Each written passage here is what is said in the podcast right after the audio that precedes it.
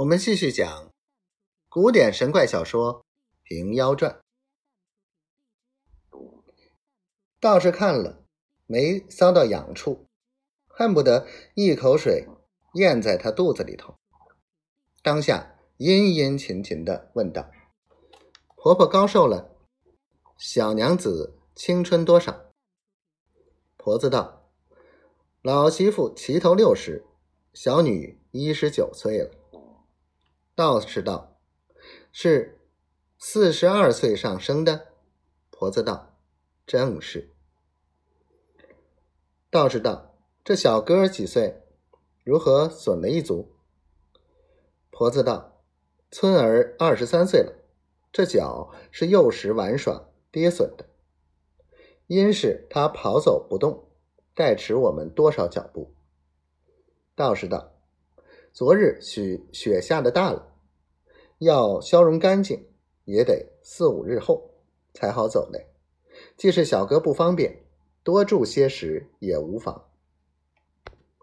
婆子道：“老媳妇正有一句不知进退的言语告禀。”道士道：“有话尽说。”婆子道：“老媳妇亡夫，当先原是火丹道士，与法官同道，只是法术不高。”这村儿虽是丑陋，倒有些道缘。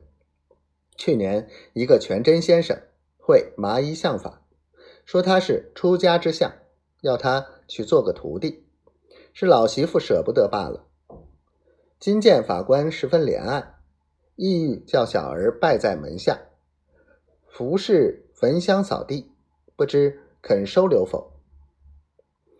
道士有心要勾搭那小狐精。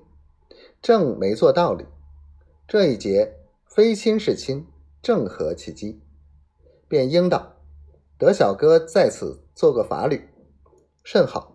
只是小道也有句话：小道从幼父母双亡，没个亲戚看看顾，若蒙不妻，愿拜婆婆为干娘。”婆子道：“老媳妇怎当得起？”